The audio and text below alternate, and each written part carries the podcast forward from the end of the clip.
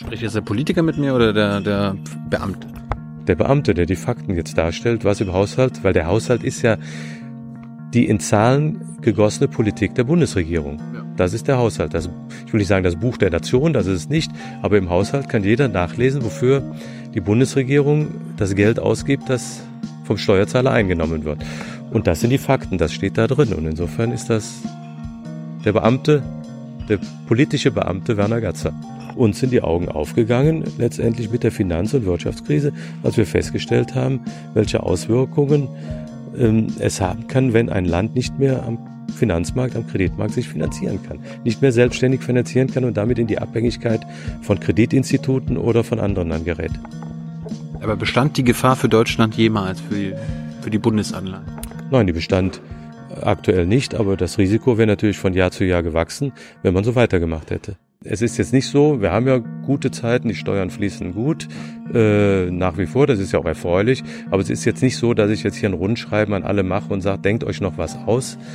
Äh, wir haben weil ja der Haushalt bedarfsgerecht aufgestellt ist. Die sollen sich ja nicht irgendwas ausdenken, nur weil Geld da ist, sondern sie sollen sich ja die Ressource Gedanken machen, wie groß ist mein Bedarf zur Erfüllung der Aufgaben, die ich mir vorgenommen habe. Und dieser Bedarf steht im Haushalt drin. Und das kann nicht das Ziel sein, dass wir zwar mehr Geld investieren, aber nicht das kriegen, was wir uns erhoffen. Also nicht mehr Geld für einen Kilometer Autobahn, sondern mehr Autobahn fürs gleiche Geld. Hast du schon mal an deiner schwarzen Null, an diesem Konzept gezweifelt?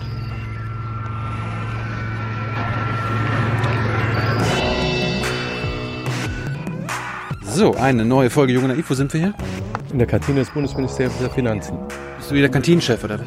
Nee, ich, ich, benutze die Kantine gerne, weil sie gut ist und auch günstig ist, aber der Kantinenchef bin ich nicht. Wer bist du denn? Ich bin Werner Gatzer, 59 Jahre, Staatssekretär im Bundesministerium der Finanzen. Bist du da schon immer? Seit 28 Jahren bin ich hier im Bundesministerium der Finanzen. Am Anfang in Bonn, jetzt in Berlin und ich bin immer wieder gerne hier. Wie schafft man es denn, 28 Jahre im, äh, im Finanzministerium zu sein? Ganz normaler beruflicher Werdegang. Das ist ganz normal. Ja, die viele sind hier über viele Jahrzehnte und ich bin jetzt wie gesagt seit 28 Jahren hier. Ich habe erst studiert, habe dann mein Referendariat gemacht, habe mich beworben und habe dann hier angefangen als kleiner Referent und langsam so hochgearbeitet. Liebe Hörer, hier sind Thilo und Tyler. Jung und Naiv gibt es ja nur durch eure Unterstützung. Hier gibt's keine Werbung, höchstens für uns selbst. Aber wie ihr uns unterstützen könnt oder sogar Produzenten werdet, erfahrt ihr in der Podcast-Beschreibung. Zum Beispiel per PayPal oder Überweisung. Und jetzt geht's weiter. Aber wolltest du nach dem Abi, was du wahrscheinlich gemacht hast, äh, genau das werden? Wolltest du irgendwann mal Staatssekretär im Finanzministerium werden? Nee, nach dem Abitur äh, hatte ich zwar schnell entschieden, Jura zu studieren, weil man dann viele Möglichkeiten hat, äh, aber erst am Ende des Studiums, ich hatte schon zwei Kinder zu der damaligen Zeit als Student, äh, hat man natürlich auch ein bisschen auf Sicherheit geguckt und da war der öffentliche Dienst durchaus erste Wahl. Aber was machst du denn jetzt als Jurist im Finanzministerium? Warum bist du kein Volkswirtschaftler oder sowas? Ja, Volkswirtschaftler sind auch hier, aber als Jurist wird man hier auch gebraucht, benötigt, weil es werden auch Gesetze gemacht und viele Frage, Fragestellungen sind juristisch. Also insofern ist das durchaus nicht falsch. Wie bist du denn quasi nach dem Studium äh, hier gelandet? Also hast du irgendwo anders vorher auch noch gearbeitet oder gleich hier mit Anfang 30 rein? Nee, nach dem Studium, Referendariat, bin ich erst in die Außenverwaltung gegangen. Das war damals so üblich, dass man erst zwei, drei Jahre in der Außenverwaltung ist. In Nürnberg habe ich dann angefangen in unserem nachgeordneten Bereich. Und 1990 hat man mich gefragt, ob ich dann ins Finanzministerium wechseln möchte. Das habe ich dann gemacht, weil ich gedacht habe, als Rheinländer, Ministerium ist in Bonn, wir ziehen nie um. Ja. Fehlkalkulation. Du bist irgendwann nach Berlin gekommen auch, ja? Ja, 1999 bin ich nach Berlin, dann mit dem Regierungsumzug hier hingegangen. Äh, war auch in Ordnung so, habe ich auch nicht bereut. Unter welchen Ministern hast du alles gearbeitet schon? Als ich als Referent angefangen habe, war äh, Herr Stoltenberg Minister, dann kam Herr Weigel, dann kam Oskar Lafontaine, dann mal kurze Zeit Werner Müller als Vertreter von Oskar Lafontaine, Hans Eichel, Per Steinbrück, Wolfgang Schäuble und der jetzige Minister Olaf Scholz. Wie unterscheiden sich da so ein, so ein Finanzminister Oskar Lafontaine von einem wie Schäuble? Ja, die unterscheiden sich schon in der Politik, unterscheiden sich massiv. Das ist ja, glaube ich, auch bekannt, dass Oskar Lafontaine andere Vorstellungen hat, wie Politik gemacht wird und welche politischen Ziele er verfolgt, sind andere als die von Wolfgang Schäuble. Sie sind beide aber Vollblutpolitiker und äh, würde mal sagen, sind beide auch äh, sehr kompetent. Ist, du bist ja auch SPD-Mitglied. Äh, warst du denn näher immer dem Lafontaine als dem Schäuble? Also so von der politischen Vorstellung. Ja, ich bin seit 36 Jahren in der SPD. Äh, das ist jetzt schwer zu sagen, weil Oskar Lafontaine hat ja nur drei Monate durchgehalten als Finanzminister und mit Wolfgang Schäuble habe ich acht Jahre zusammenarbeiten dürfen, habe ihn auch vorher schon gekannt. Insofern kann ich da jetzt keinen Vergleich anstellen. Du kannst wahrscheinlich vergleichen, wie die als äh, Finanzminister gearbeitet haben. haben die, machen die eigentlich alle im Prinzip den gleichen Job? Ja, sie machen im Prinzip den gleichen Job. Die Aufgaben sind aber 1998 zum Teil ein bisschen anders gewesen als 2009, als äh, Herr Schäuble gekommen ist, weil damals hatten wir zwar Europathemen, aber keine Finanzkrise. Europa hatte nicht so den Schwerpunkt, war wichtig, aber nicht so den Schwerpunkt wie dann zum Zeitpunkt, als Wolfgang Schäuble gekommen ist. Insofern, insofern war die Schwerpunktsetzung eine andere.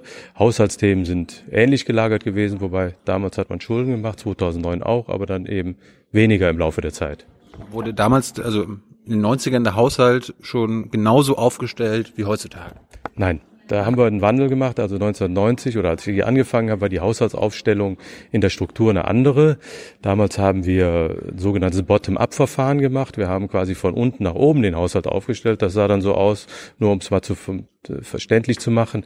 Die Ressorts, die ganzen Verwaltungen haben ihren Bedarf mitgeteilt und wir haben dann hier zusammengerechnet und haben festgestellt, der Bedarf ist höher als die Einnahmen, die wir haben und haben Schulden gemacht. Und jetzt machen wir seit vielen Jahren seit sechs, sieben Jahren sogenanntes Top-Down-Verfahren. Das heißt, wir hier im Finanzministerium schauen erstmal, wie viel Geld haben wir überhaupt zur Verfügung, was zur Verteilung ansteht. Und das verteilen wir dann auf die einzelnen Ministerien und treten dann erst in die Gespräche mit den Ministerien. Aber warum ist das sinnvoll? Das wurde ja quasi Jahrzehnte immer andersrum gemacht. Warum habt ihr das jetzt umgestellt? Ja, weil über Jahrzehnte wir die Schulden dann angehäuft haben, weil wir von Jahr zu Jahr immer mehr Schulden gemacht haben und wir festgestellt haben, das kann so nicht weitergehen. Wir haben die Finanzkrise gehabt, wir haben die Auswirkungen in Europa gesehen, was äh, passieren kann, wenn man ein hohes Maß an Verschuldung hat. Demzufolge haben wir uns überlegt, dass wir nicht nur eine Schuldenbremse einführen, um die Schuldenaufnahme zu begrenzen, sondern auch das Verfahren zu ändern.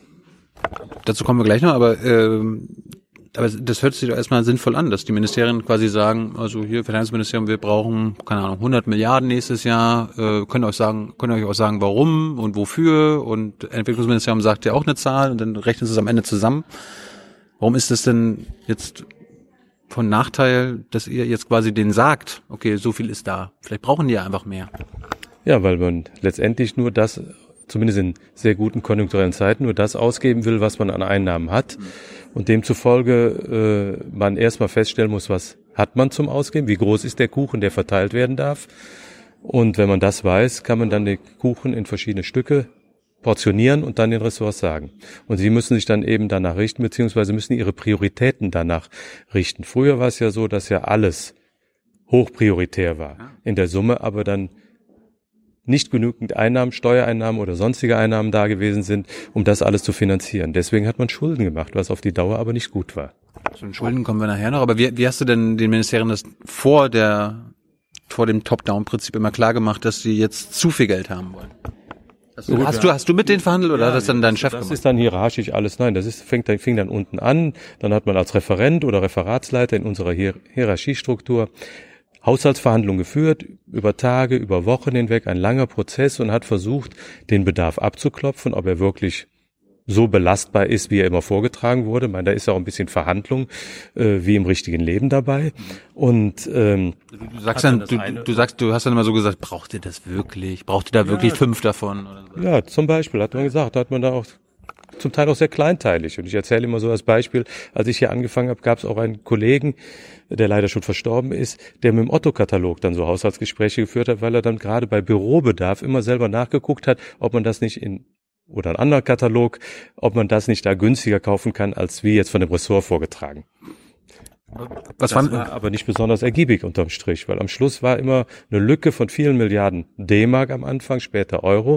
Und dann haben wir uns gesagt, das kann ja nicht die Lösung sein, dass wir am Schluss immer Jahr für Jahr dann eben eine Lücke haben, sondern wir müssen da mal anders rangehen. Also, mit welchen Argumenten sind die denn immer gekommen? Also mit welchen Argumenten konnte man dich dann überzeugen, okay, da geben wir euch Geld, obwohl wir das nicht haben?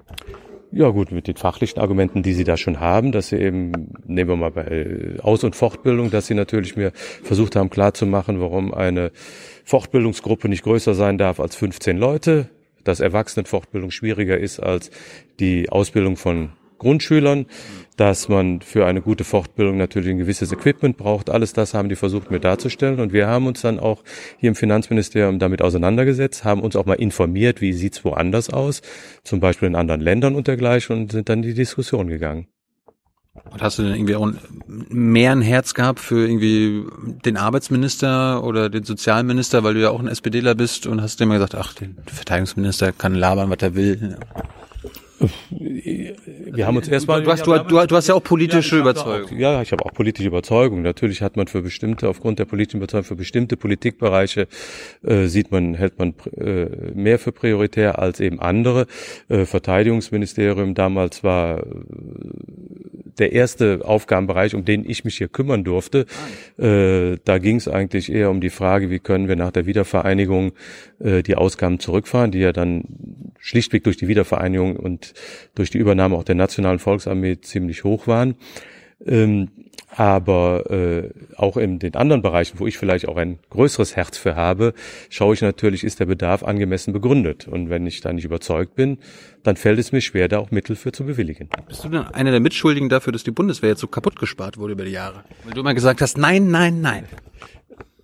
Na, zum einen mit, nein, bin ich nicht mit Schuld. Zum einen glaube ich nicht mal, dass wir die Bundeswehr kaputt gespart haben. Zum anderen entscheidet am Schluss ja nicht Werner Gatzer, sondern das Parlament über den Haushalt. Und das Parlament ist eben der Gesetzgeber. Äh, aber mit dem Kaputtsparen, ich, da gibt es Defizite, das ist unstreitig, das ist ganz klar. Die Bundeswehr hat unheimlich viele Strukturreformen hinter sich. Und wenn wir hier lesen oder hören, dass bestimmte äh, Gerätschaften nicht funktionieren, ist das auch unglücklich. Aber im Prinzip bin ich eigentlich der Auffassung, dass die Bundeswehr durchaus viel Geld hat. Kontrolliert eigentlich auch, wo das, wo das Geld bei der Bundeswehr überall hingeht? Ja, wir machen eine Art Rechnungslegung. Und die Kontrollinstanz ist letztendlich der Bundesrechnungshof, der natürlich dann immer darauf schaut, im Jahresabschluss oder auch zwischendurch, ob die Mittel effizient, sachgerecht und vor allen Dingen im Rahmen des Gesetzes ausgegeben werden. Das hast du gerade deine, dass du bestimmte andere Politik, Politikgebiete als Herzensangelegenheit hast. Welche sind das denn? Ja, ich glaube, dass es schon durchaus Politikbereiche gibt, wo wir Handlungsbedarf haben, wo wir mehr machen müssen äh, und Politikbereiche, wo ich der Auffassung bin, wo wir schon viel gemacht haben. Da müssen wir nicht weniger machen, aber das könnten vielleicht Steigerungen eher weniger sein. Also wo ich zum Beispiel ein großes Herz für habe, ist für die äh, wirtschaftliche Zusammenarbeit, sprich für die Entwicklungshilfe, weil ich glaube, dass wir da noch durchaus mit viel Geld oder mit einem Geld noch einiges erreichen können in den Ländern, wo eben Grundbedürfnisse noch befriedigt werden müssen, um die Leute eben da unten und den Menschen dort, wo sie sind, eben auch einen angemessenen Lebensstandard zu bieten. Das hat ja sich die Bundesregierung schon seit Jahren und Jahrzehnten vorgenommen, einen bestimmten Satz des äh, Bruttoinlandsprodukts an Entwicklungshilfe rauszuhauen. Das schaffen wir ja nie. Also außer wenn, wenn die Zahlen mal so ein bisschen schön gerechnet werden, dass quasi Kosten für die Flüchtlinge in Deutschland mit einberechnet werden. Warum schaffen wir das nicht? Warum schaffst du das nicht? Also schön rechnen tun wir nicht. Die Kosten dürfen einfach mit reingerechnet werden, weil es ja auch äh, Kosten sind in diesem Zusammenhang mit anfallen.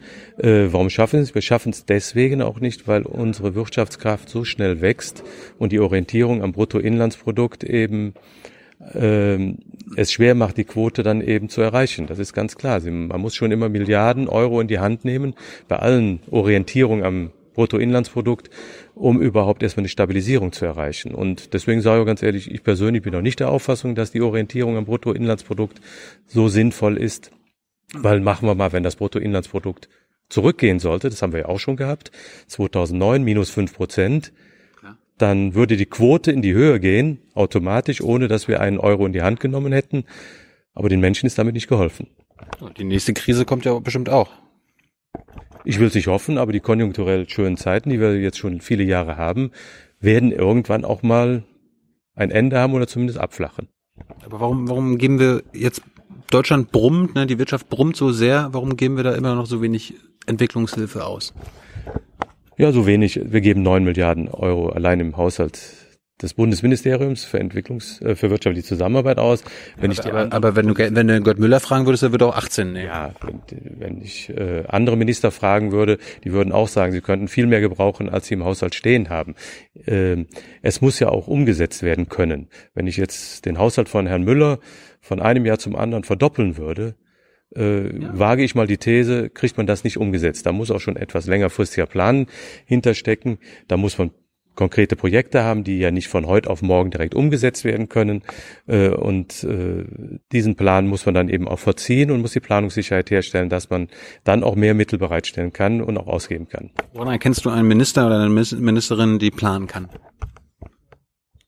Die weiß, wovon sie redet. Ich unterstelle erstmal, dass alle Ministerinnen und Minister wissen, wovon sie reden, mhm. sonst wären sie nicht in diesem Amt. Äh, ob sie einen Plan haben, äh, ich glaube, sie haben auch alle einen Plan. Sie haben natürlich alle vor, erstmal vor allen Dingen den Plan in ihrem eigenen Bereich, dass das eigene Ressort erstmal das Wichtigste ist. Das ist nicht vorwerfbar, das ist vollkommen in Ordnung. Mhm. und äh, blenden natürlich die anderen Politikthemen erstmal aus. Und im Finanzministerium, sagen wir, da sind dann diejenigen, die den Gesamtüberblick haben und sich alles anschauen. Und du ja auch.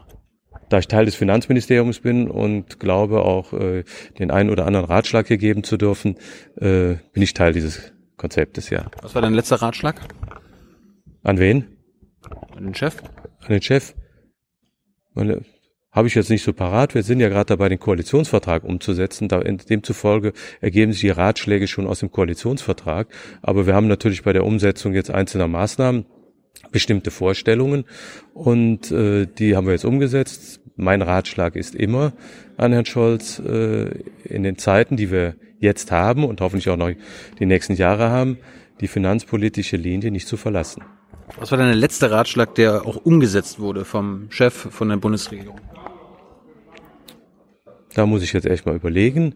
Äh, der umgesetzt wurde von der Bundesregierung, mein Ratschlag an Herrn Scholz, sag mal, ob es der letzte war, weiß ich nicht, aber ein wichtiger war eben auch äh, das Ergebnis des Tarif der Tarifverhandlungen auch auf den Beamtenbereich umzusetzen.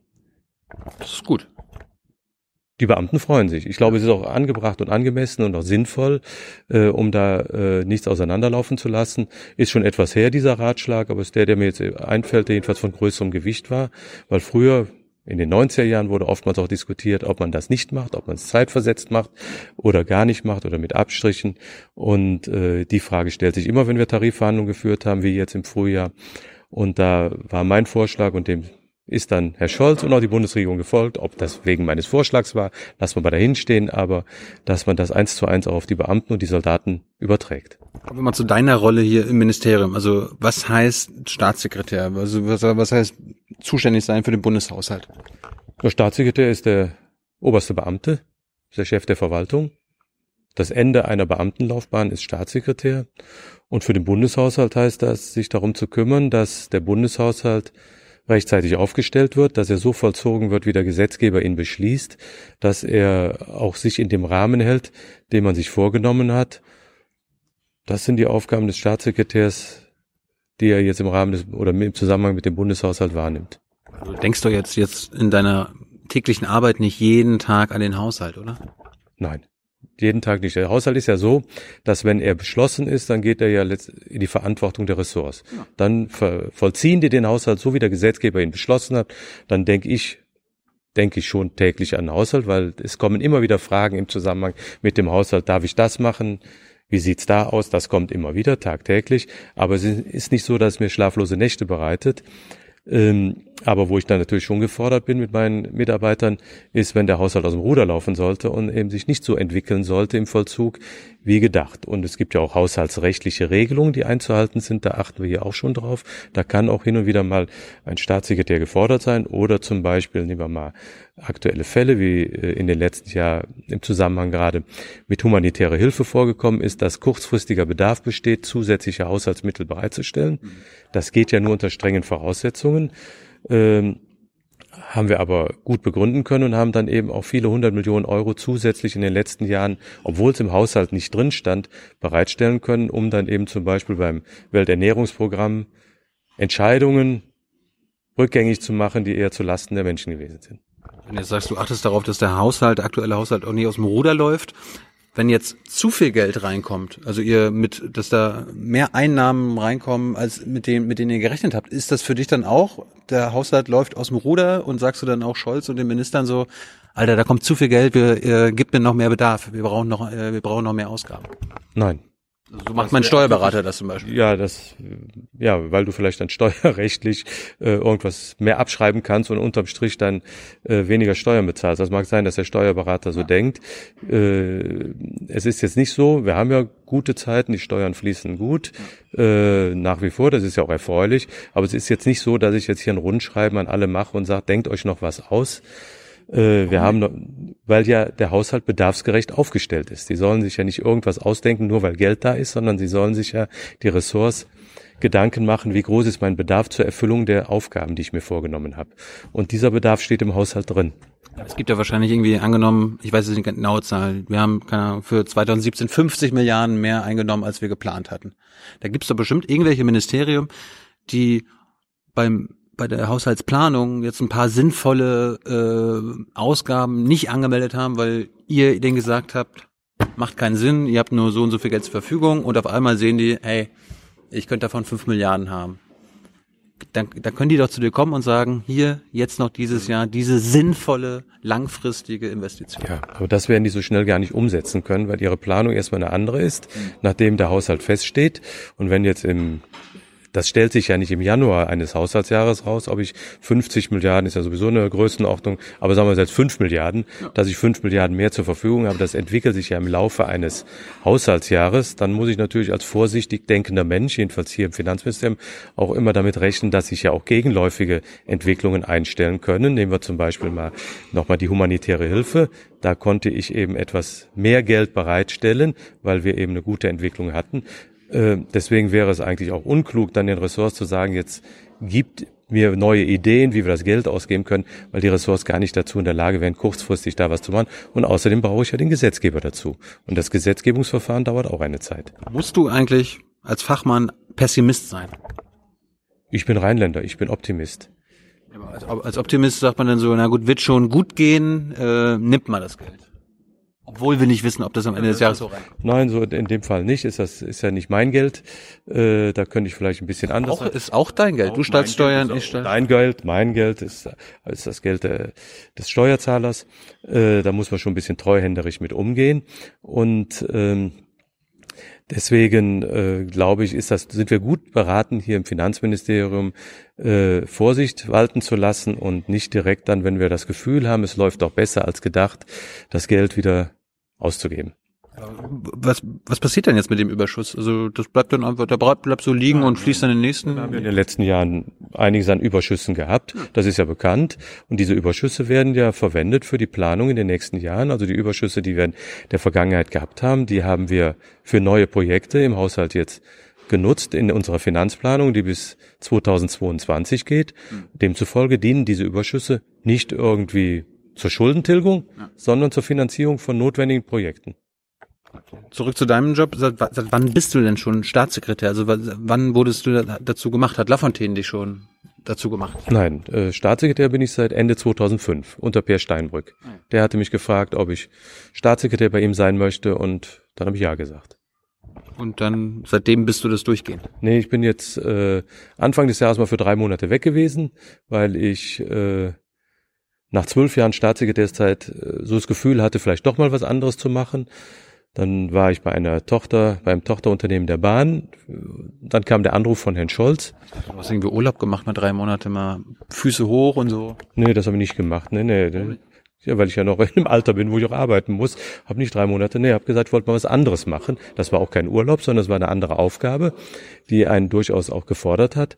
Aber dann kam der Anruf von Herrn Scholz, ob ich nicht doch wieder hier mitmachen möchte. Und das hat mich so gereizt, äh, mit Herrn Scholz zusammen dann jetzt hier wieder die Finanzpolitik zu gestalten, dass ich gesagt habe, ich komme zurück. Aber warum hat dich das so sehr gereizt? Ich meine, du hast einen neuen Job bei der, bei der Bahn gehabt, war der, ich meine, du warst erst zwei Monate da, war der nicht geil, oder was? Der war schon interessant. Ähm, der, da waren noch viele nette Kolleginnen und Kollegen, das war alles schon gut, aber die politischen Themen waren jetzt nicht gerade da im Vordergrund bei der, bei dem Unternehmen, wo ich war. Aber das hast du vorher gewusst. Das ist richtig, aber ich habe dann eben gemerkt, dass es mir doch ein bisschen fehlt. Und wenn jetzt der Anruf nicht gekommen wäre, gut, wäre ich vielleicht noch bei der Bahn oder mit Sicherheit noch bei der Bahn, aber der Anruf ist gekommen und dann habe ich nochmal überlegt, habe mir das angeschaut, Koalitionsvertrag, was will diese Regierung in den nächsten Jahren umsetzen, welche politischen Schwerpunkte hat sie gesetzt und habe dann entschieden mit Herrn Scholz, den ich schon viele Jahre kenne, der für mich ja jetzt kein Unbekannter war und wir ja auch schon viele Jahre in verschiedenen Funktionen auch zusammengearbeitet haben, habe ich gesagt, doch, das machst du. Ist Herr Scholz eigentlich ein anderer jetzt als Finanzminister als damals, als er Arbeitsminister war? Da hat er wahrscheinlich, muss er mit dir wahrscheinlich auch irgendwie verhandeln. Na, ich brauche wieder ein paar Milliarden. War damals anders drauf als heute? Ja, damals eben seine Interessen wahrgenommen, wie sich das gehört. Natürlich haben wir damals, hat er mit Per Steinbrück oder auch mit mir, meistens rede ich ja mit, seinen, mit den Staatssekretären der, der anderen Ministerien, aber hat er mit mir geredet und äh, auch verhandelt. Da brauche ich mehr. Es war, er war Arbeitsminister in der Zeit, wo die Wirtschaftskrise war, also Finanz- und Wirtschaftskrise, Anstieg der Arbeitslosigkeit, Kurzarbeit und dergleichen. Da haben wir aber dann auch äh, durchaus in die gleiche Richtung gedacht und vieles auch gemeinsam gemacht. Finanzministerium und Arbeitsministerium. War, war das so eine, diese Finanzkrise 2008, 2009, war das, hat das bei dir zu einem Umdenken geführt oder denkst du quasi so haushaltspolitisch schon immer so, wie du jetzt denkst? Also warst du schon quasi in den 90ern überzeugt, wir brauchen so eine schwarze Null? Ich war also schon immer davon überzeugt, dass wir schon äh, nicht so weitermachen können, wie wir es über viele Jahrzehnte gemacht haben. Ich meine, wir haben ja in, äh, enorm Schuldenberg angehäuft über viele Jahrzehnte. Seit 1969 äh, hatten wir keinen ausgeglichenen Haushalt mehr, sprich ohne Schulden. Äh, und äh, die Finanzkrise hat dann natürlich nochmal äh, einiges bewegt, weil wir haben damals eine Haushaltsplanung aufstellen müssen, nicht weil wir es gewollt haben, sondern müssten, weil die Lage so war, von einer Verschuldung äh, von 86 Milliarden Euro netto. Bei einem Haushalt, nur mal zur Größenordnung, der damals, schätze ich ungefähr aus dem Kopf heraus, ähm, 250, 260 Milliarden Euro hatte, 86 Milliarden Euro Neuverschuldung, Neuverschuldung, das ist, ist schon ein Wort, ist schon eine Hausnummer. Und da ist man natürlich dann ein bisschen sensibel geworden und hat gedacht, vielleicht müssen wir doch mal viel schneller die Reißleine ziehen, äh, als wir es gedacht haben. Außerdem haben wir ja in anderen Ländern gesehen, welche Konsequenzen drohen bei Ländern, die hoch verschuldet sind und nicht mehr in der Lage waren, ihre Kredite am Finanzmarkt oder sich am Finanzmarkt zu finanzieren. Aber das war zu Krisenzeiten. Jetzt gilt ja, wir kommen ja gleich mal zur schwarzen Null, aber das gilt ja jetzt heute, heute immer noch. Wir, uns geht's ja gut, wir sind ja nicht mehr in, in der Krise. Nein, wir sind nicht in der Krise, aber ist ja gut. Wir sind ja deutlich schneller aus der Krise rausgekommen und sollten eben in guten Zeiten eben dies nutzen, dass wir eben keine Schulden weiter anhäufen. Äh, und wenn die Zeiten mal schlechter sein sollten, so sieht es ja auch unsere Schuldenregel vor, dann können wir auch wieder Schulden machen. Aber im Augenblick, wo wir lang anhaltendes Wirtschaftswachstum haben, durchaus angemessenes, wo die Zinsen so niedrig sind, da ist ja auch ein Risiko drin, niedrige Zinsen, für die Zukunft durchaus ein Risiko, glaube ich, sind wir gut beraten, dass wir eben keine neuen Schulden machen. Und es ist ja nicht so, dass wir jetzt äh, unsere Ausgaben kürzen, um keine neuen Schulden zu machen, sondern wir geben ja durchaus von Jahr zu Jahr immer mehr Geld aus. Gut, mehr Geld ist immer, das ist so, ne, Inflation ist ja ganz normal, dass der Haushalt immer größer ist. Als ja, ja, das ist aber schon mehr als die Inflation, was wir hier ausgeben. Also wir haben schon Wachstumsraten im Haushalt von drei äh, bis dreieinhalb Prozent. Die Inflation ist da schon deutlich geringer. Äh, und äh, wenn man sich den Koalitionsvertrag anschaut, was er sich alles vorgenommen hat an finanziellen, mit finanziellen Auswirkungen von fast 50 Milliarden Euro äh, in den vier Jahren, ist ja durchaus äh, nicht schlecht. Also es passiert ja schon einiges es passiert was für die Investitionen. Wir haben noch nie so hohe Investitionen gehabt. Es passiert auch was im Bereich äh, Soziales. Wir machen vieles für äh, äh Familien. Also da passiert ja einiges. Spricht jetzt der Politiker mit mir oder der, der Beamte? Der Beamte, der die Fakten jetzt darstellt, was im Haushalt, weil der Haushalt ist ja die in Zahlen gegossene Politik der Bundesregierung. Ja. Das ist der Haushalt. Das, ich will nicht sagen das Buch der Nation, das ist es nicht, aber im Haushalt kann jeder nachlesen, wofür die Bundesregierung das Geld ausgibt, das vom Steuerzahler eingenommen wird. Und das sind die Fakten, das steht da drin. Und insofern ist das der Beamte, der politische Beamte Werner Gatzer. Kommen wir zurück zu der Finanzkrise, wenn du sagst, da 84 Milliarden Euro äh, Netto-Kreditaufnahme Lag es daran, dass einfach zu wenig Geld reingekommen ist? Also war das ein Einnahmenproblem oder musstet ihr einfach viel, viel, Geld ausgeben? Sowohl als auch. Durch die Krise minus fünf Prozent Wirtschaftswachstum bedeutet auch deutlich geringere Steuereinnahmen, mhm. drohende Arbeitslosigkeit, Kurzarbeiter, äh, äh, Kurzarbeit, die äh, notwendig war, um die Leute zumindest im Arbeitsverhältnis zu halten, ähm, Konjunkturimpulse, die gesetzt werden mussten, äh, dafür braucht man mehr Geld und weniger Einnahmen und an anderer Stelle in berechtigter Weise mehr Geld, summierte sich dann eben auf eine Lücke von 80, 86 Milliarden Euro in der Planung. Im Ist ist es ja dann Gott sei Dank nicht so eingetreten, sondern deutlich weniger, weil sich die Konjunktur schneller erholt hat, als wir gedacht haben.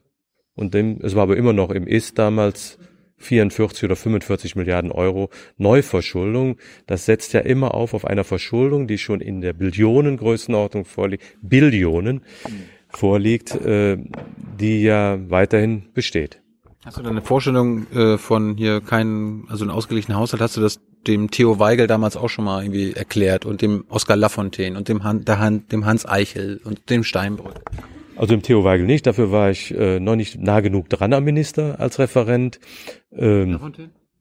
Äh, Lafontaine äh, auch weniger, weil, wie gesagt, in den drei Monaten war da wenig Zeit für und außerdem war er jetzt von seiner Grundannahme eher jemand, der das anders gesehen hat, was Schulden anbelangt.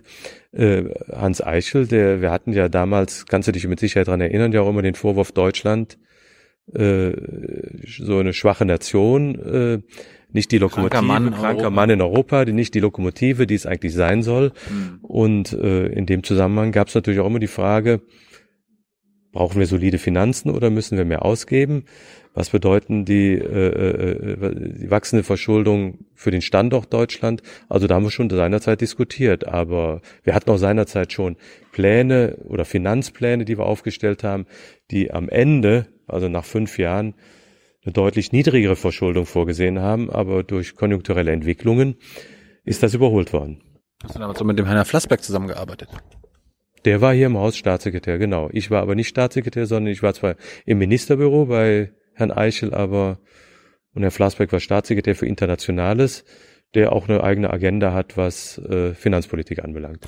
Liest du den heutzutage noch? Der ist ja noch, hat ja noch einen gewissen Einfluss. Ich lese, wenn er so Gastbeiträge gibt in den entsprechenden Zeitungen, lese ich das schon und erinnere mich auch an die Zeit, wo er damals hier im Haus gewesen ist. War ja auch nicht so lange äh, war ja auch nur ein paar Monate und kann mich auch an Diskussionen in unseren Runden mit dem Minister erinnern von damals. Äh, ja.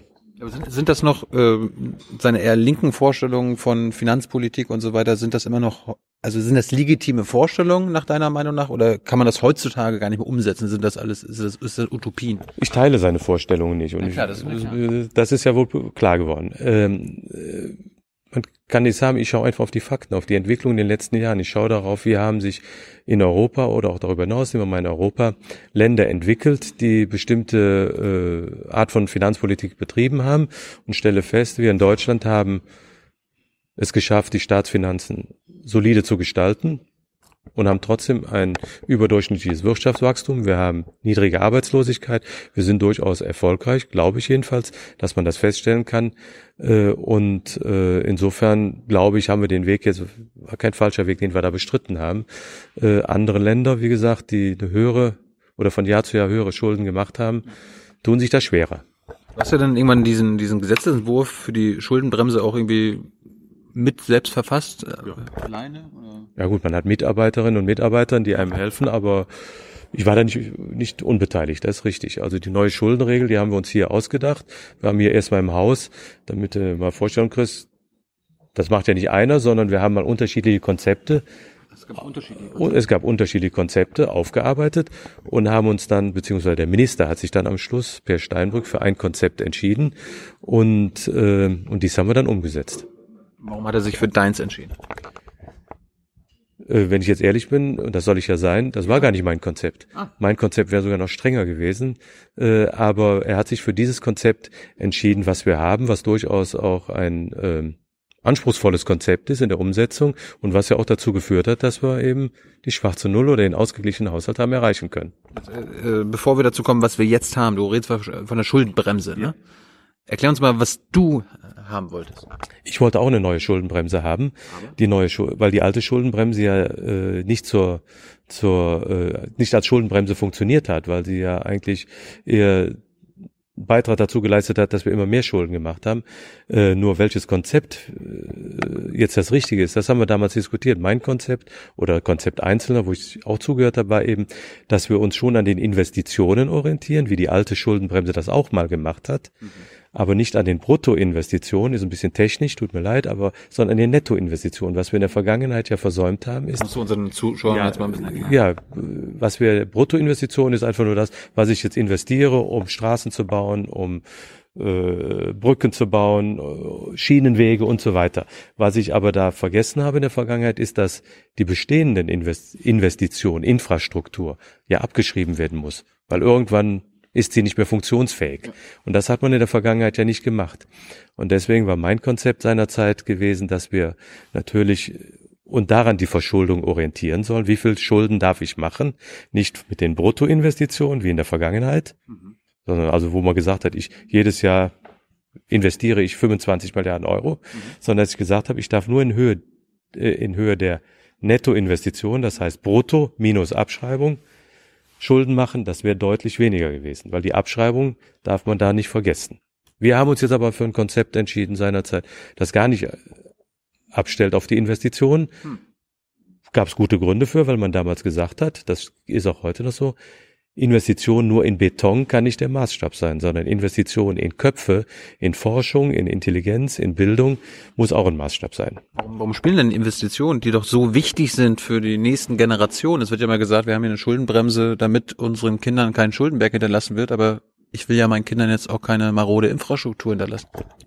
Nein, das ist doch richtig so. Deswegen investieren wir ja jetzt auch. Viel zu wenig. Ja, viel zu wenig. Mehr als in der Vergangenheit, deutlich mehr als in der Vergangenheit.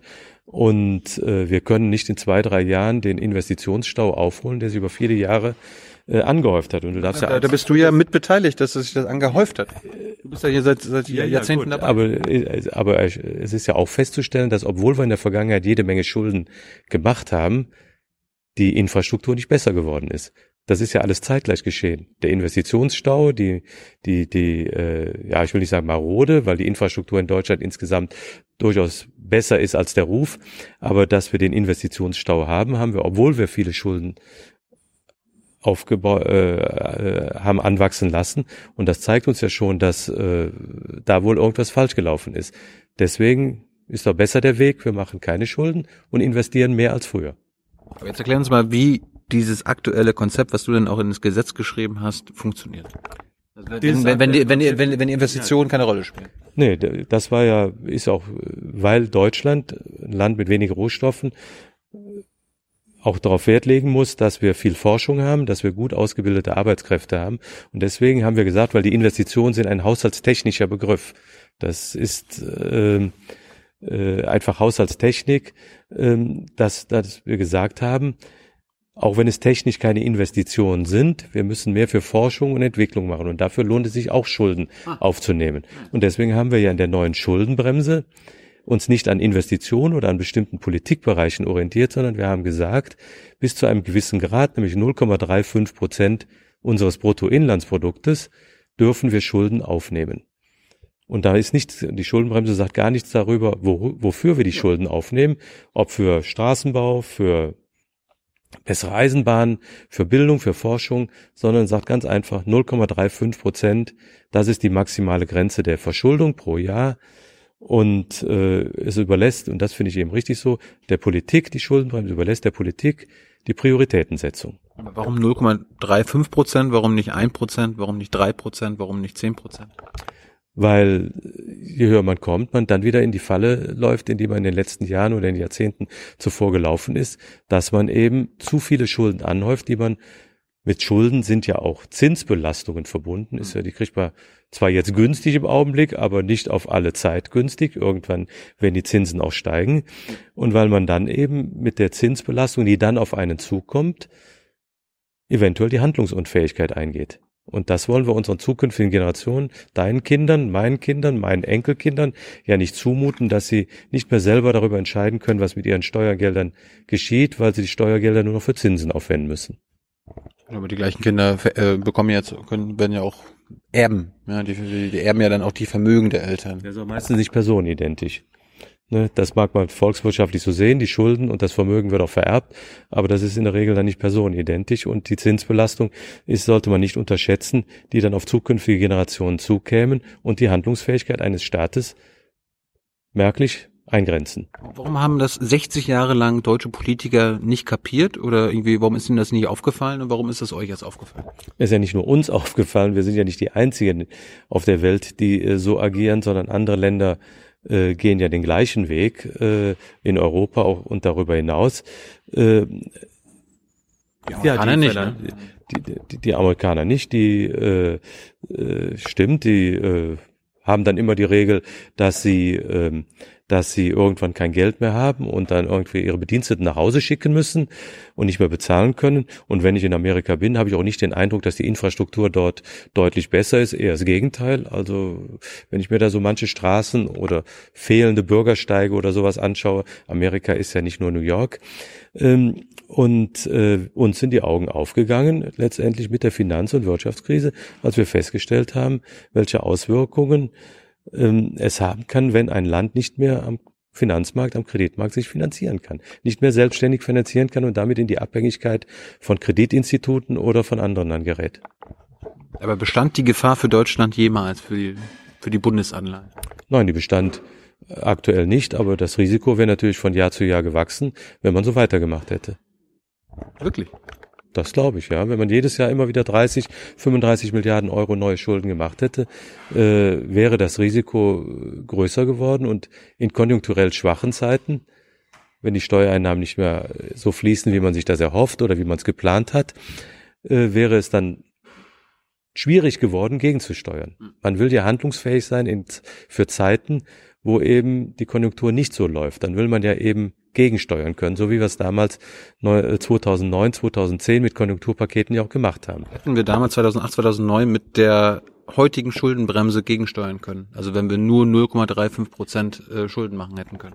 Hätten wir, weil die Schuldenbremse ja die 0,35 Prozent für normale Zeiten vorsieht, aber für Zeiten wie 2009, 2010 oder auch 2008 die Schuldenbremse ja die Ausnahme zulässt. Dann sind wir ja nicht in normalen Ze- Zeiten, sondern in konjunkturell schwachen Zeiten. Wenn die Wirtschaft wie 2009 war es, glaube ich, um minus 5 Prozent zurückgeht, also minus 5 Prozent, dann äh, haben wir keine normalen Zeiten. Und dann bin auch ich der Auffassung, sollte man Schulden machen, um gegenzusteuern. Das nennt man Wirken lassen der automatischen Stabilisatoren. Das ist Keynes. Ich bin zwar Jurist, kein Ökonom, trotzdem behaupte ich, das ist Keynes in Reinkultur, dass man sich verschuldet in schlechten Zeiten, aber in guten Zeiten eben auf die Finanzen achtet. Du, du glaubst, dass das auch heutzutage möglich wäre, wenn jetzt die nächste Krise ansteht? ähm, Das sieht die, wer, wer, wer, wer entscheidet denn, dass es ein nicht ein nicht normales Jahr ist, dass es jetzt quasi Schulden gemacht werden können, mehr Schulden gemacht werden? Wer entscheidet das? Das entscheidet dann letztendlich die Bundesregierung oder der Bundestag, wenn, ähm, wenn die auf der Basis der konjunkturellen Daten äh, bei 1,7 oder Herr Altmaier hat ja gestern gesagt, er erwartet für dieses Jahr zwei Prozent reales Wachstum, haben wir gute Zeiten. Wenn wir aber jetzt 0,2 Prozent hätten zum Beispiel, würde ich mal behaupten, haben wir nicht mehr normale Zeiten. Ob wir dann gegensteuern, ob wir sagen, wir nehmen die Ausnahmeregel de, den Ausnahmetatbestand der Schuldenregel in Anspruch. Also wir wollen uns wieder verschulden, um damit konjunkturstabilisierende Maßnahmen zu ergreifen. Das muss dann die Bundesregierung entscheiden, vorschlagen, äh, dem Deutschen Bundestag vorschlagen. Der muss entscheiden, ob er dann wieder Sch- Schulden aufnimmt. Aber die Schuldenregel lässt das zu. Jetzt erklär uns mal, was der Unterschied ist zwischen der Schuldenbremse und deiner schwarzen Null. Die Schuldenbremse im Grundgesetz ist ein Instrument, um solide Finanzen herbeizuführen. Wie gerade schon erklärt, sieht die Schuldenbremse eine Verschuldung vor in Höhe von 0,3 bis zu 0,35 Prozent struktureller Verschuldung. Die schwarze Null heißt, ich habe keine neuen Schulden. Ich nehme no, noch nicht mal mehr die 0,35. Nein. Wobei, jetzt wird es natürlich sehr schwierig und technisch, die Schuldenbremse von der strukturellen Verschuldung spricht und das muss man eben so sehen, äh, bestimmte Einnahmen aus Privatisierungen zum Beispiel müssen dann immer in Abzug gebracht werden. Also es ist, man hat nicht jedes Jahr 0,35 Prozent, sondern äh, man muss schauen, wie die Struktur des Bundeshaushalts ist. Strukturell deswegen, das ist dann die langfristige Betrachtungsweise. Wir hätten also jetzt im Augenblick keinen Spielraum von 0,35 Prozent, weil, sondern weniger, weil wir eben äh, bestimmte Haushaltsansätze im Haushalt haben, Einnahmen, die dort in Abzug zu bringen sind. Das ist eine schwierige ökonomische Formel, äh, die aber so, dazu sind wir verpflichtet, zum Einsatz kommt. Wo kommt eigentlich deine Aversion gegenüber Schulden oder Staatsschulden? Ich habe keine Aversion gegen Sch Schulden. Ich, Du, du scheinst ja seit Jahrzehnten irgendwie scheiße zu finden, dass es immer mehr, dass immer mehr Schulden gemacht werden. Ja, ich glaube, da bin ich nicht der Einzige äh, in Deutschland, sondern ich glaube, dass viele Menschen in Deutschland äh, wenig Verständnis dafür hätten, wenn wir in Zeiten wie diesen trotzdem Schulden machen würden. Die wenigsten sind ja Volkswirtschaftler und verstehen, dass ein, dass ein, dass ein Staat nicht so funktionieren kann, wie man zu Hause wirtschaftet. Das ist richtig. Deswegen äh, sage ich es auch immer. Ich weiß, das ist sehr vereinfacht, aber man sollte es durchaus auch beim privaten Haushalt sehen. Da, wo genügend, Ge- wenn man genügend Geld hat, um seine Ausgaben äh, decken zu können, braucht man keine Schulden zu machen. Ja, aber es gibt ja gute Gründe, warum man Schulden macht. Ich meine, wenn ich jetzt irgendwie mich entscheide, dafür ein Haus zu bauen, Genau. dann, dann investiere ich Geld, äh, strecke Geld vor und weiß, okay, ich muss jetzt Schulden machen und das über Jahre äh, abstottern. Der qualitative Unterschied äh, früher ist nur der gewesen, Unternehmen nehmen auch Kredite auf, um Investitionen zu tätigen, ist vollkommen richtig. Nur wir haben in der Vergangenheit Schulden aufgenommen, um die Zinsen bezahlen zu können für die alten Kredite. Und das, äh, glaube ich, ist schon ein Zustand, der ähm, auf Dauer nicht gut gehen kann. Nur mal als Beispiel, damit auch äh, das nochmal klar zu machen. Vor schätzungsweise zehn oder elf Jahren vor der Krise haben wir im Bundeshaushalt 42 Milliarden Euro Zinsen bezahlt, jedes Jahr. Für auf, und der Haushalt hatte 250, 260 Milliarden Umfang. Ja. Also 22, mal 15 Prozent, ne, mehr als 15, 16, 17 Prozent Zinsbelastung. Das möchte ich nicht auf Dauer haben, weil ich gebe lieber das Geld für Investitionen aus und weniger für die Zinsen, die ich den Banken dann überweisen muss. Aber damals musstest du noch Zinsen bezahlen. Genau. Heute gar nicht mehr. Doch, heute muss ich auch noch Zinsen bezahlen, aber nicht mehr so hoch. Aber das ist ja auch der Fall, weil wir solide Finanzen haben, weil wir ein interessanter Anlege, äh, Anlagepartner sind, weil wir ein gutes Rating haben und deswegen die Zinsen und auch deswegen natürlich die allgemeine Lage in Europa äh, leistet da auch einen Beitrag, aber wir sind jedenfalls auf einem niedrigen Zinsniveau, was Probleme an anderer Stelle mit sich bringt. Also ich würde nicht behaupten, dass das nur, nur gut ist. Für den Haushalt ist es aber gut. Wir zahlen jetzt deutlich weniger Zinsen und haben damit mehr Spielräume äh, als früher für Investitionen in alle möglichen Bereichen. Das ist eine einmalige historische Gelegenheit gerade. Also wenn man wollte, Schulden zu machen also und, und äh, neue Kredite aufzunehmen, weil die Zinsen ja quasi nicht existent sind. Ja, nur der Markt gibt mir ja nicht die Zinssicherheit auf 100 Jahre, sondern die Geldanleger wollen sich ja nicht jetzt lange binden für die niedrigen Zinsen. Deswegen äh, wird es irgendwann mal, der, würde der Zeitpunkt kommen, als Beispiel, ich würde jetzt Zinsen aufnehmen für zehn Jahre, äh, Kredite aufnehmen für zehn Jahre, dann habe ich den Zinssatz vielleicht für zehn Jahre sicher, aber in zehn Jahren müssten dann nachfolgende Generationen vielleicht zu einem Zeitpunkt, wo die Zinsen deutlich höher sind, eine Anschlussfinanzierung machen. Und dann, wenn man dann nicht mehr über ein Prozent redet, sondern über drei Prozent, wäre die Zinsbelastung deutlich höher und schränkt meine Handlungsfähigkeit ein. Ja, aber irgendwie heute sind, heutzutage sind 100 Euro mehr wert als in zehn Jahren. Das ist richtig. Aber, äh, Also ich bezahle lieber in zehn Jahren meine 100 Euro zurück als heute. aber das ändert nichts an dem Umstand, dass äh, das Risiko der Zinssteigerungen äh, nach wie vor gegeben ist dann. Bestimmt. Das, Warum, warum ist, warum ist Deutschland, warum du meintest du gerade, wir sind eine interessante Anlage, warum sind wir das? Ja, weil, äh, weil wir, wie die Finanzinvestoren immer sagen, ein sicherer Hafen sind und insofern die Nachfrage groß ist und die Nachfrage sich dann auch bemerkbar macht bei dem Zins, bei den Zinsen, die man anbieten muss äh, für die Schulden, die man aufnehmen muss, weil das haben, da haben wir noch gar nicht drüber gesprochen. Es ist ja schon so, dass wir die Altschulden weiter verlängern, prolongieren, wie das so schön heißt. Also wir brauchen Anschlussfinanzierung und in jedem Jahr ungefähr, ich glaube, zwischen 170 und 200 Milliarden Euro werden anschlussfinanziert und da legen Finanzinvestoren ihr Geld an und die Nachfrage regelt den Preis, dann auch die Zinsen. Jetzt, jetzt, kommen wir, jetzt kommen wir mal zur schwarzen Null. Was für, äh, wer profitiert eigentlich von der schwarzen Null und wer hat davon Nachteile? Ja, profitieren werden von der schwarzen Null, von dem ausgeglichenen Haushalt, also keine neuen Schulden profitieren werden, wie gesagt, die nachfolgenden Generationen, die nächsten Jahre schon, weil, wie gesagt, keine neuen Schulden, heißt keine neuen Zinsen. Eine neue Infrastruktur. Man muss das kombinieren, wie ich gerade versucht habe zu erklären. Das ist doch das Schöne eben an dem. Wir haben jetzt die Möglichkeit, weil wir weniger Zinsbelastungen haben, mehr zu investieren. Das sind zwei Seiten einer Medaille. äh, zu investieren, nicht nur in Infrastruktur, Bildung, Forschung. Und da passiert jede Menge, nicht das, was sich viele erhoffen, das ist richtig. Der Nachholbedarf ist enorm, braucht man nicht drüber zu reden, aber äh, den kann ich nicht in zwei, drei Jahren aufholen, den Nachholbedarf. Das bedarf schon eine, einer längerfristigen Planung und Maßnahmen. Deswegen ist es ja auch wichtig, dass wir jetzt eben nicht die zukünftigen Jahre mit weiteren Zinsbelastungen belasten, sondern eben die Spielräume uns erhalten für die Investition. W wann kommen denn die Investitionen? Du bist ja jetzt auch schon ein paar Jahre dabei. Ich meine, du, du weißt du, wir haben jetzt in unseren in diesem Jahr Investitionen von fast 40 Milliarden im Bundeshaushalt.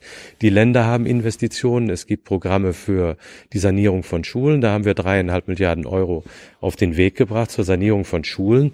Leider muss ich feststellen, ist ja am letzten Wochenende auch durch die Medien gegangen, dass die Länder die Mittel nicht so abrufen wie ich es mir zumindest gewünscht hätte. Das könnte alles schneller gehen. Das Geld steht bereit. Wir investieren für finanzschwache Kommunen. Wir investieren in Breitbandausbau. Wie gesagt, das alles summiert sich auf rund 40 Milliarden Euro in diesem Jahr. Entschuldigung. Da, da gehen wir jetzt gar nicht dran. Entschuldigung. Äh, und, äh, und dieses Investitionsniveau haben wir in der Vergangenheit so nicht gehabt. Aber warum, wie erklärst du denn das so, trotzdem, obwohl wir so viel investieren, wir immer nur, also mir kommt es immer so vor, als ob wir immer nur sanieren. Ne? Wir reparieren die Straßen, wir sanieren, wir bauen ja nichts Neues mehr. Wir, wir, wir sanieren die Schulen, aber bauen keine neuen Schulen mehr. Wir brauchen Lehrer, wir haben Lehrermangel, wir haben Pflegermangel und so weiter. Das konnte man doch alles kommen sehen. Hat, hat die schwarze Null zum Beispiel nichts mit der sozialen Ungleichheit in Deutschland zum Beispiel zu tun? Ja, das, also ich glaube, das kann man nicht gegeneinander jetzt aufrechnen. Man kann nicht sagen, wir haben jetzt zu, äh, zu Lasten sozialer Ungerechtigkeit dann die schwarze Null gemacht. Äh, man muss einfach mal jetzt überlegen, äh, wie sähe der Haushalt aus, wie sähe unsere Finanzlage aus, wenn wir weiter so gemacht hätten, wie wir es über Jahrzehnte gemacht haben. Ich glaube, dann hätten wir nicht mehr Sozialausgaben. Mhm. Wir hätten auch nicht bessere Infrastruktur. Ich verweise nochmal darauf. Über viele Jahrzehnte haben wir Schulden in Höhe der Investitionen gemacht und der Investitionsstau ist trotzdem eingetreten. Die Schulen sind ja nicht in den letzten zwölf Monaten marode geworden, sondern die sind über einen langen Prozess marode geworden. Bei mir ist es lieber, dass unser Land besser aussieht und unsere Schulen besser aussehen als unser Haushalt. Da bin ich ja bei dir. Nein, dann, dann mir ist das ist nicht entweder oder, Sowohl als auch ist die Antwort darauf. Zwei Seiten einer Medaille. Das kann man nicht aufhängen, weil wenn die Finanzen nicht mehr solide sind, ist die Handlungsfähigkeit des Staates. Und dann kann man nichts mehr machen. Jetzt können wir uns andere Länder anschauen, die deutlich höhere Schulden haben, die deutlich höhere Verschuldung haben ich will keine nennen, aber da könnten wir mal durchgehen und mal gucken gemeinsam, ob die Infrastruktur da besser ist, ob die Schulen da besser sind, ob der, ob es dort mehr Lehrer für die Schüler gibt. Äh, ich würde mal behaupten, dass unterm Strich äh, wir bei allen Defiziten, die wir haben, wir durchaus noch gut dastehen. Und warum, warum ist kein Geld für den sozialen Wohnungsbau da? Ist ja. Der geht, der geht auch. Ja, nein, der geht nicht, nein, nein, nein, nein, da liegst du jetzt falsch. Der Koalitionsvertrag sieht das vor, dass, dass wir da viel mehr investieren. Dass auch was gemacht wird, ja. Ja, nicht auch. Ich bin in den Runden, wo ich jetzt gerade sitze, wo wir über Investitionen reden, oder wenn ich mit der Bauindustrie spreche, sagen mir die Leute, mehr Geld ist nicht mein Problem. Mein Problem ist, beim Wohnungsbau, bei der Sanierung von, von äh, äh, Schulen oder von der Sanierung der Infrastruktur. Mein Problem ist, dass ich Unternehmen kriege. Wir haben, kann man sagen, die glückliche Situation, aber es ist einfach so, dass sich die Unternehmen ihre Auftraggeber aussuchen können. Und ich will, weil eben die Auftragsbücher voll sind, weil sie nicht genug Leute haben, um mehr machen zu können. Und mein Ziel ist es ja nicht, die gleiche Leistung für mehr Geld zu bekommen, weil in unserer Volkswirtschaft ist es nun mal so, dass sich das dann im Preis widerspiegelt. Wenn ein Unternehmer aussuchen kann, wird er sagen, ich nehme der, das Angebot, den Auftrag, der mir am meisten einbringt. Ähm, und das kann nicht das Ziel sein, dass wir zwar mehr Geld investieren, aber nicht das kriegen, was wir uns erhoffen. Also, nicht mehr Geld für einen Kilometer Autobahn, sondern mehr Autobahn fürs gleiche Geld. Wir kommen langsam zum Schluss. Ähm, hast du schon mal an deiner schwarzen Null, an diesem Konzept gezweifelt? Richtig, nein, habe ich nie, weil die letzten Jahre, ich weiß ja gar nicht, ob das auf die schwarze Null zurückzuführen ist oder auf, äh, auf die Schuldenregel. Die letzten Jahre, seit 2011, äh, ist es in Deutschland äh, stetig aufwärts gegangen. Sei es eben, äh, wir reden ja auch darüber, Steuermehreinnahmen, weil die Konjunktur, nicht weil die Steuern erhöht wurden, sondern weil die Konjunktur so gut läuft. Aber, aber schlau, schlaue Menschen zweifeln, wenn es gut läuft und nicht erst, wenn es schlecht läuft. Jetzt läuft es ja noch gut. Ja, und insofern ist es ja gut, dass wir jetzt eben Vorsorge treffen für die nächsten Jahre, dass wir dann, wenn es schlecht läuft, handlungsfähig sind. Und das sind wir dann. Dann können wir ja auch wieder Schulden machen, wenn die Konjunktur mal deutlich schlechter laufen sollte, äh, damit wir dann eben auch handeln können, gegensteuern können, so wie wir es 2009 auch gemacht haben äh, und äh, um das Gleichgewicht zu wahren. Anders gefragt, was müsste man dir, wovon müsste man dich überzeugen, damit du von deiner Idee der Schuldenbremse der, der schwarzen Null ablässt? Warum willst du mich davon überzeugen, dass ich davon ablasse? Weil ja, ich, ich sage ja, äh, wir zwei, du, bist ja der Auffassung, dass wir hier äh, dieses Land quasi kaputt gespart haben mit der schwarzen Null. Das sehe ich ja nicht so. Dieses Land ist ja nicht kaputt gespart worden. Ich will nichts kleinreden, was da ist. Brauchen, ich habe Enkelkinder, ich habe eigene Kinder, die jetzt zur Schule gegangen sind ähm, äh, und sehe schon, welche Probleme da sind. Aber das sind die Probleme, die aus der Vergangenheit herrühren, die nicht jetzt im Zusammenhang mit der Schuldenbremse oder der schwarzen Null zu sehen sind. Wir müssen diese Probleme jetzt angehen. Insofern ähm, sehe ich da jetzt keinen Widerspruch, wie schon mal gesagt. Äh, und dann lass uns mal investieren. Ja, aber ich, ich, ich habe mal gelernt von, von schlauen Menschen. Schlaue Menschen können dir auch Bedingungen formulieren, was passieren muss, damit sie quasi eine ihre Meinung ändern. Ja, also was, wenn ich gefragt würde, ich glaube nicht an Gott. Wenn du mich jetzt fragst, was muss passieren, damit du an Gott glaubst, dann sage ich dir, na, das und das. Jetzt, jetzt frage ich dich, was du du frönst. Ja, schwarzen Null habe ich ja vorhin gesagt. Von der schwarzen Null, also die schwarze Null darf ja kein Dogma sein bis in alle Ewigkeit sieht unsere Schuldenregel sieht das ja auch nicht so vor. Sollten wir ja, die Schuldenbremse, die steht im Grundgesetz, wie die ja, kriegen wir doch nicht mehr raus. Sie, aber sie steht im Grundgesetz, aber mit verschiedenen Alternativen. Sie steht drin, was oder sie gibt den Auftrag, was zu tun ist, wenn die die konjunkturelle Lage normal ist. Sie sagt aber auch, wenn die konjunkturelle Lage nicht normal ist, wenn wir also einen Abschwung haben, dann dürfen wir auch wieder Schulden aufnehmen, sogar über die 0,35 Prozent unbegrenzt. Er sagt, also das, was wir 2009, 2010 machen mussten, können wir auf der Grundlage der neuen Schuldenregel oder der seit 2011 geltenden Schuldenregel auch machen. Mhm. Wenn die gleiche Situation eintreten sollte wie 2009, hätten wir die gleichen Instrumente wie damals. Wir können Schulden aufnehmen, wenn es sein muss, auch 40, 50 Milliarden Euro, um, um die Konjunktur zu stabilisieren. Das steht da drin, das ist auch richtig so. Und da wäre ich der Letzte, der sagen würde, wir müssten in solchen Zeiten eine schwarze Null halten, weil das wäre ja unsinnig. Das stimmt. Ich habe so zwei kleine Sachen, die ich dir von, von meinen Hörern und äh, Zuschauern mitgeben sollte. Die fragen sich nämlich, warum äh, kürzen wir zum Beispiel nicht die Dieselsubventionen oder irgendwie Subventionen für die Flugindustrie. Also alles, quasi alles, was irgendwo, wo fossile Brennstoffe, wo fossiles Fahren und so weiter äh, wird ja immer noch staatlich gefördert. Das ist ja für deine Kinder, für meine Kinder, für unsere Enkel und so weiter Gift. Warum, warum sind wir da nicht nachhaltig und sagen, okay, wenn wir schon irgendwo Geld sparen wollen oder äh, Ausgaben kürzen, warum kürzen wir nicht da und stecken das Geld dann zum Beispiel in klimafreundliche Sachen? Ja, da habe ich ja durchaus schon Sympathie dafür, Geld in klimafreundliche Sachen zu stecken. Genauso wie ich vorhin gesagt habe, bei Entwicklungshilfe könnte man aus meiner Sicht durchaus auch noch mehr machen. Äh, bei den zwei jetzt von deinen Hörern gestellten Fragen, warum da muss man eben differenziert sehen. Bei der Flugbenzinbesteuerung, die wir nicht machen, das ist ja der Vorwurf, mhm. gibt es internationale Regeln. Wir könnten es machen. In einem kleinen Land wie Deutschland haben wir aber die Sorge, dass dann die Fluggesellschaften eher in Amsterdam, Kopenhagen oder Zürich tanken und nicht bei uns. Deswegen kann man, sollte man sowas nur abgestimmt machen. Wir haben ja demzufolge damals auch die Luftverkehrssteuer auch eingeführt, äh, die ja durchaus auch ähm, äh, eine Milliarde oder über eine Milliarde Euro Einnahmen bringt. Also das ist bei der Kerosinbesteuerung, wie es heißt, eben ein Alleingang machbar, wäre machbar, aber wir glauben, dass es unterm Strich äh, nicht die Wirkung hat, wie sich manche hoffen, weil wenn jemand dann in Amsterdam tankt mit seinem Flugzeug und dann nach Frankfurt fliegt, um die Passagiere aufzunehmen, ist das, äh, bringt uns das nichts. Bei der Dieselbesteuerung äh, gibt es demgegenüber ja auch die höhere Kfz-Besteuerung. Insofern ist das für die Einnahmen des Haushalts äh, wird es jedenfalls teilweise kompensiert. Ähm, das ist ein interessantes Thema, aber die Politik hat eben entschieden, dass man an diesem Dieselsteuerprivileg festhält, vielleicht weil es eben so viel Dieselautofahrer gibt.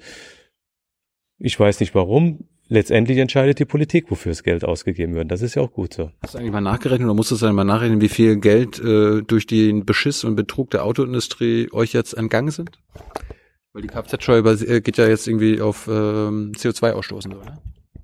Das ist richtig. Die Kfz-Steuer orientiert sich auch am CO2-Ausstoß. Beschiss ist es nicht gewesen, weil die Kfz-Steuer, also Beschiss oder Betrug, da muss man immer aufpassen, weil die Kfz-Steuer oder der CO2-Ausstoß sich an der Zulassung orientiert. Und die Zulassung war in Ordnung. Die Werte waren falsch. Aber wir haben ja jetzt zum Beispiel äh, ab 1. September ein neues Messverfahren europaweit eingeführt. Dieses Messverfahren führt zu besseren Ergebnissen und demzufolge dann auch zu zielgenaueren Ergebnissen, vielleicht auch zu Mehreinnahmen bei der Kfz-Steuer, weiß ich noch nicht. Du hast jetzt, äh, ich habe so rausgehört, dass du, dass wenn diese Subvention mal mitnehmen wirst in deine, in deine Verhandlungen. Äh, es gibt hier noch andere Vorschläge von unseren Zuschauern und, und Hörern und so weiter, die wollen, dass der Spitzensteuersatz erhöht wird. Ich meine, du warst schon unter Kohl dabei. Kann man das nicht mal machen? Wir sind gleich fertig. Ja, die gut, die Vorschläge, äh, die kenne ich schon, aber da kann ich auch nur sagen, äh, politisch. Ja, natürlich ist eine politische Entscheidung, ob ich den Spitzensteuersatz anhebe oder nicht. Äh, Aus deiner Sicht kein Problem. Technisch in der Umsetzung kein Problem.